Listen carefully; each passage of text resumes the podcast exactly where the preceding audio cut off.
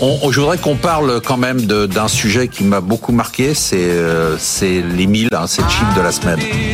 Ouais, bah, il, a redécouvert, euh, c'était la Startup Nation, fallait tous être entrepreneurs, fallait créer des boîtes qui, avec un truc qui était assez particulier, il fallait perdre autant d'argent qu'on en levait et il fallait annoncer, même ici, hein, chez BFM, euh, des, des, records de levée de fonds. Et puis on venait faire le, la matinale, c'était super.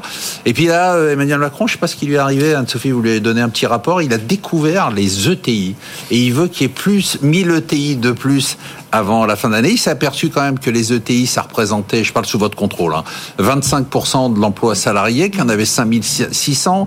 Bon, les Allemands en ont 12 000, mais 5600, mmh. c'est quand même bien. Et ça y est, il a redécouvert l'économie réelle. Non, il n'a pas redécouvert. En fait, ce qu'il aimerait, c'est qu'en effet, on ait plus d'entreprises exportatrices. Et il se trouve que les entreprises qui exportent plus, ce sont plus les ETI que les PME. 36% de voilà. l'export. Alors que nous, euh, on a beaucoup, beaucoup de PME, hein, plus de 90%, et on a les très grandes entreprises du 440. Et entre les deux, on a moins de TI.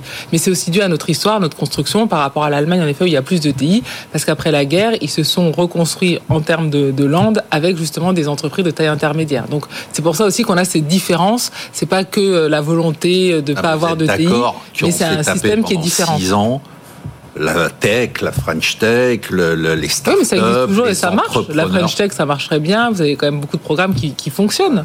Donc dans le Next 40, il y a à peu près, je crois, euh, je parle sous votre contrôle, André, je crois qu'il y a dans cet indice là des boîtes qui vont qui, qui vont être les leaders. De, je crois qu'il y a 30, euh, 70% qui gagnent pas d'argent. Oui, mais c'est un peu contradictoire parce que où vous dites qu'il n'y a absolument aucune initiative au niveau gouvernement pour aider les entreprises, entrepreneurs, et puis quand il y a des initiatives, c'est il y en a trop, il y a trop de programmes, en fait, il faut mieux rien faire et euh, comme vous disiez, euh, laisser les boîtes travailler. Donc là, c'est la schizophrénie, non?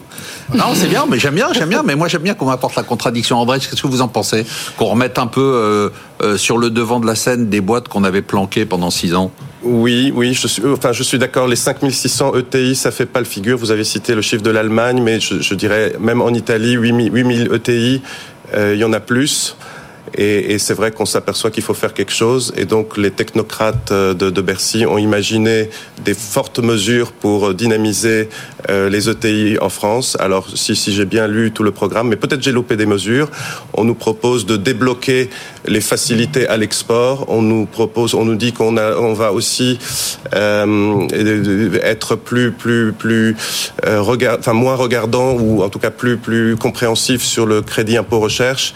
Et la meilleure mesure celle que j'adore, c'est que les ETI vont avoir un interlocuteur dans les régions qui vont les aider à, se, à, se, à débroussailler le magma des aides euh, du gouvernement généreux en France. Enfin, ça c'est vraiment une mesure de technocrate.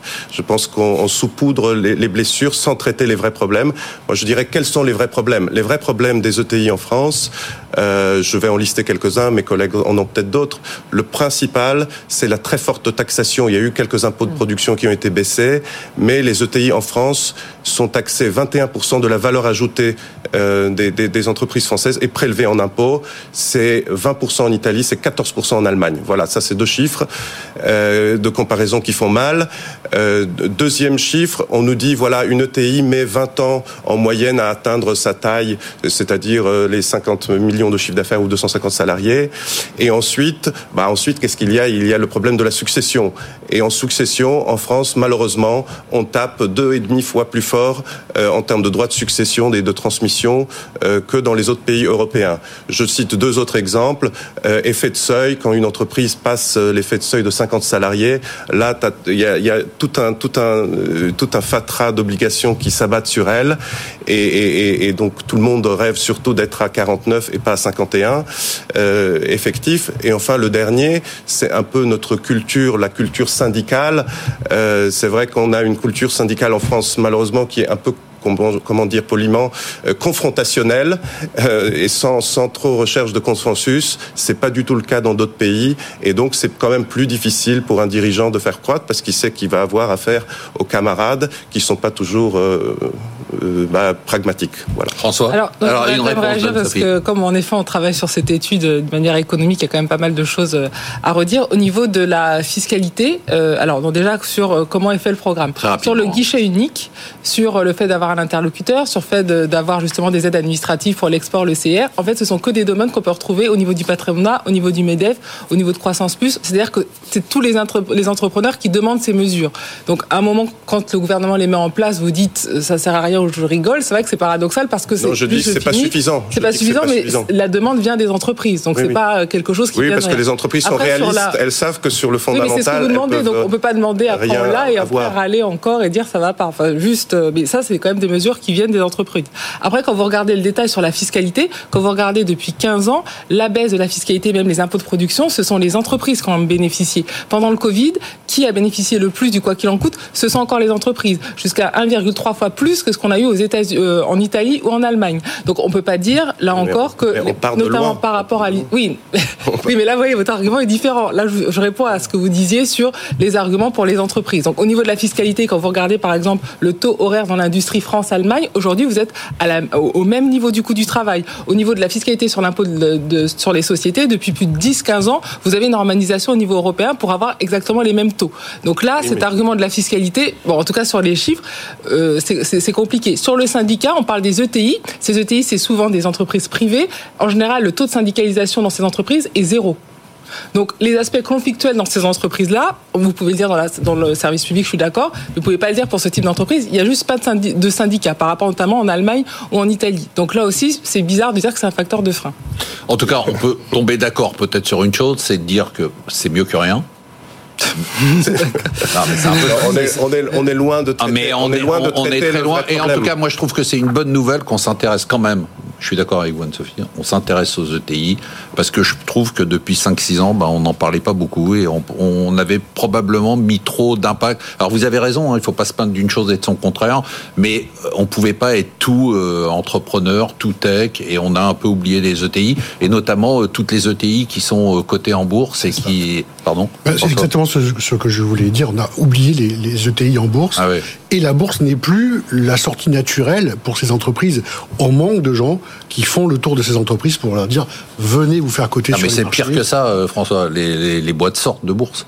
Tout simplement parce qu'elles sont moins bien valorisées les, jolies, sur les, marchés jolies boîtes de, Les jolies boîtes sortent de bourse parce que leur valorisation est inférieure de 20 ou 25% parce qu'on a tellement privilégié en fait le, private equity par rapport au, côtés. Hmm. côté. Juste rapidement parce que pour expliquer économiquement pourquoi on a moins de TI parce qu'il y a des raisons euh, économiques, c'est parce qu'en effet, comme on s'est désindustrialisé, beaucoup de ces entreprises sont dans les services. Dans les services, ce qu'on appelle souvent des entreprises euh, résidentielles, vous avez moins de facilité d'aller à l'international parce que voilà, vous êtes dans les services. Donc ça, c'est le premier point. Et l'autre élément, hein, c'est en effet le financement. Ce qui se passe, c'est qu'en général, les ETI en France, c'est des PME qui rachètent euh, d'autres entreprises et donc qui font de la croissance externe.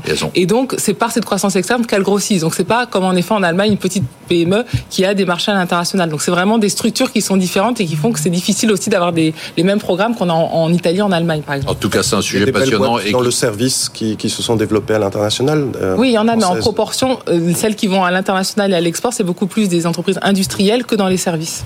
Allez, on passe. Edenred, Téléperformance, euh, Sodexo, Accor, voilà. Oui, non, non, je ne dis pas qu'il n'y en a pas, mais je dis en volume, c'est pour ça qu'en Allemagne et en Italie, il y en a plus, parce qu'ils sont plus industriels. Je vous laisserai bien, vous continuez comme ça, mais bon, il faut quand même passer